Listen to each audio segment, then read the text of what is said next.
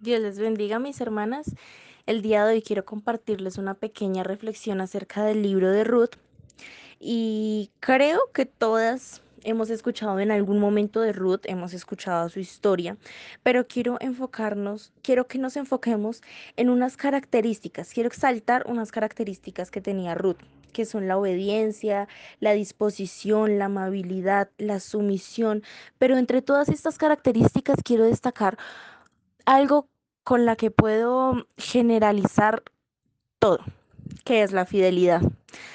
No sé si ustedes tengan muy claro qué es la fidelidad, pero quiero darles una definición sencilla de lo que es. La fidelidad es la virtud de ser leal y constante, pero es bueno destacar que la fidelidad es un atributo dado por Dios. Esto es según la Biblia. Este atributo dado por Dios eh, considero yo que es que Dios no da nada porque sí. Entonces, cuando Dios da algo es porque realmente tiene un propósito con esto. Y Ruth era una persona fiel. Por eso si nos vamos al significado de Ruth, quiere decir compañera, amiga.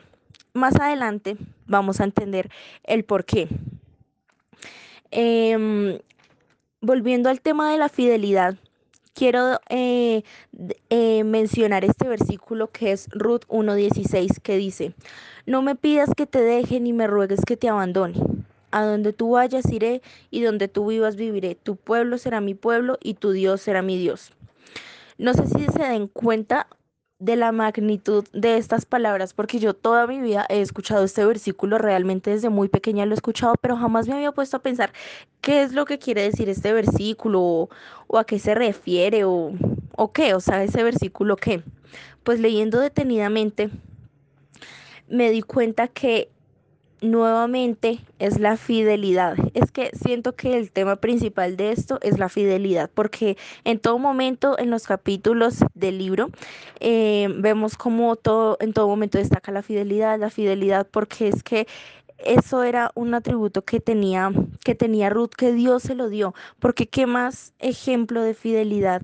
Alguien que podemos decir que realmente es fiel en todo momento es Dios, porque dice su palabra que aun cuando somos infieles, Él permanece fiel con nosotros.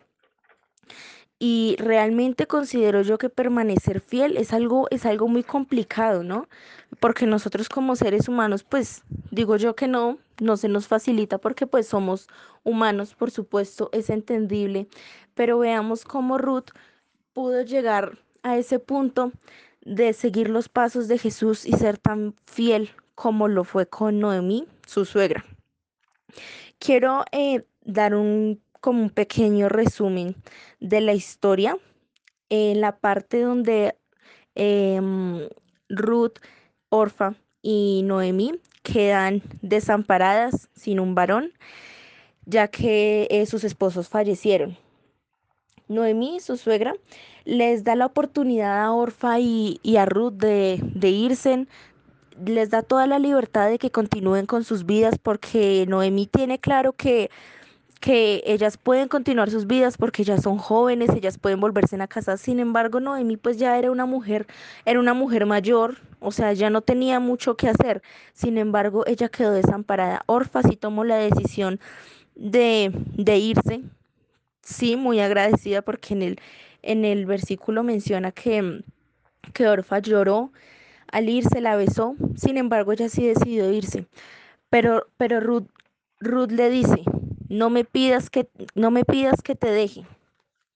Y, y dije yo, pues, ¿por qué hizo eso? Porque pues, o sea, ella era una mujer, una mujer joven, dije yo, pues me voy a poner en sus zapatos, pues si soy una mujer joven, pues probablemente bonita, tengo una vida por delante y me puedo volver a casar, pues ¿por qué me voy a quedar aquí tomando un papel que no me corresponde?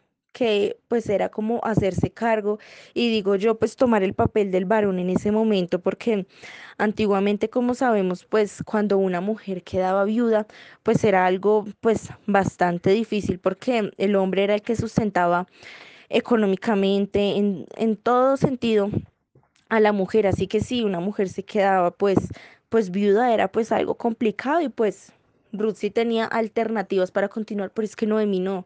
Noemí era una mujer mayor. Y algo que Noemí le menciona mucho a Ruth es, ¿por qué te quedas si yo no tengo más hijos en mi vientre para, para que te puedas casar? Y si los tuviera, tú te quedarías esperando a que crecieran. O sea, no, o sea, ella decía, es que no tiene sentido que tú te quedes conmigo cuando realmente no es algo que, que tengas que hacer. Pero este acto que ella hizo, que Ruth hizo, fue un acto bastante, bastante humilde, quedarse con ella y realmente como entregar su vida porque pues realmente sacrificó muchas cosas, quizás me imagino que pasó por su mente, pues no, pues ya no me caso y me quedo con, con mi suegra y salimos adelante juntas. Ella, ella tomó la decisión de quedarse. Y, y digo yo que este fue un sentir que fue Dios quien lo puso en su corazón, porque pues, no sé, pero es difícil, es difícil decir, no, pues me quedo y ya, no, eso es Dios quien pone esos, esos, esos, ese tipo de sentires. Y Dios ya tenía todo planeado y sabía que no iba a dejar a Noemí desamparada y por eso fue Ruth como instrumento que de bendición por medio de Dios para Noemí, para que ella pudiera salir adelante. Por eso es que es muy bonita la amistad que ellas tenían, porque a pesar de la diferencia de edad y la diferencia de costumbres, porque recordemos que Ruth era una mujer moabita, a pesar de todo, a pesar de que Ruth no conocía de un, de un Dios, del Dios que conocía, Ruth, eh, que conocía a Noemí, ella a pesar de todo decidió quedarse. Algo que también hay que destacar y quisiera ponerlo como en el contexto actual, pues para que lo tengamos más, más presente, es que mm, Ruth siendo una mujer moabita pues tenía diferentes creencias, diferentes maneras de ver la vida, porque había sido criada de una manera diferente y ella adoraba a otro Dios.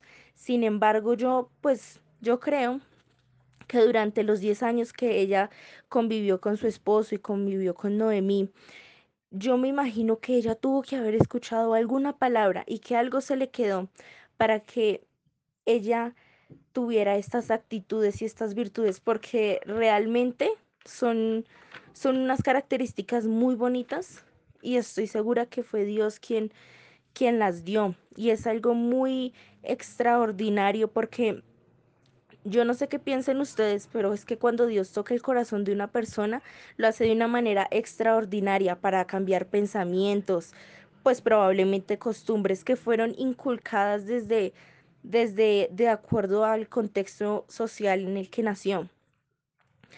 Em, y bueno, pues acá venía diciendo, cerrando este pequeño paréntesis, eh, venía diciendo pues que Ruth tenía sus creencias, sus costumbres, pero ella permitió que Dios tocara su corazón, que Dios tocara su corazón para poder ser de bendición para Noemí.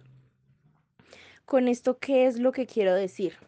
Que nosotras como mujeres deberíamos también de tomar estas bonitas cualidades porque eh, realmente compartirlas compartirlas como primeramente con las personas de la iglesia y ser de bendición para ellas y que como señoritas podamos caracterizarnos por eso y que nos vean y digan, venga, qué, muchacha tan sencilla, tan, tan fiel, porque es que eh, es algo que, que ven a Dios por medio de nosotras, porque bien dice eh, en en la nueva traducción viviente en Filipenses 2.3.